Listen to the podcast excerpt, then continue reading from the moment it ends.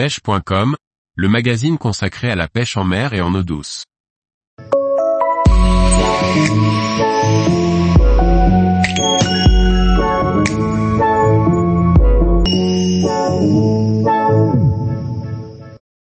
Pêche des céphalopodes en côte rocheuse, privilégiez la qualité.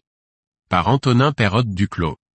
Pêcher les céphalopodes en côte rocheuse est une technique qui nécessite un peu de connaissance, mais surtout de la persévérance. Les touches se font rares, mais les prises sont souvent de grande taille. La pêche en côte rocheuse, notamment celle des céphalopodes, se pratique au coucher du soleil. La luminosité est souvent faible et la nuit tombe rapidement sur de telles zones. Pour éviter tout risque de perdre du matériel en accrochant, le spot de pêche doit être analysé avant la nuit.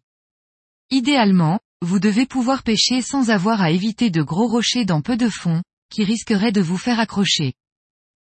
La zone ne doit pas obligatoirement être très profonde, 2 mètres de fond peuvent être amplement suffisants.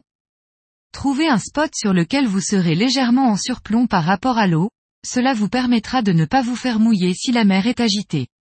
Si possible, votre zone ne sera pas totalement dépourvue de lumière artificielle, une côte bordée de quelques lampadaires attirera le poisson fourrage ainsi que les calamars. Pêcher les céphalopodes en côte rocheuse nécessite un matériel légèrement adapté pour pallier les principaux problèmes que l'on peut rencontrer. Premièrement, les côtes rocheuses sont sans aucun doute les endroits où l'on accroche le plus, il faut donc utiliser une turlute avec une vitesse de descente adaptée. Si votre spot est peu profond, des turlutes slow sinking, qui coulent à une vitesse de 8 secondes par mètre, vous permettront de rester plus longtemps dans l'eau avant de devoir réaliser une animation pour ne pas accrocher. Dans le cas où votre spot serait très rocailleux près du bord, prévoyez une canne longue, plus de 2,40 mètres, de façon à pouvoir pêcher plus loin. N'oubliez pas que même sans accrocher, un rocher coupant peut vous faire perdre une turlute si votre tresse frotte dessus. Pour éviter ce problème, utilisez un bas de ligne en fluorocarbone, idéalement d'un minimum de 4 mètres et d'un diamètre d'au moins 22 centièmes. La pêche des céphalopodes en côte rocheuse est rarement une technique qui nous permet de capturer un grand nombre de prises. En revanche, la taille moyenne des calamars et des sèches est bien plus élevée que dans une zone portuaire classique. L'heure d'activité varie également, les calamars peuvent se rapprocher de la côte au coucher du soleil, mais également bien plus tard dans la nuit.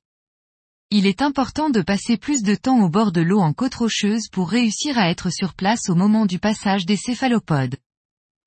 En côte rocheuse, les calamars atteignent régulièrement le kilo, parfois avec des longueurs de tubes pouvant atteindre les 50 cm.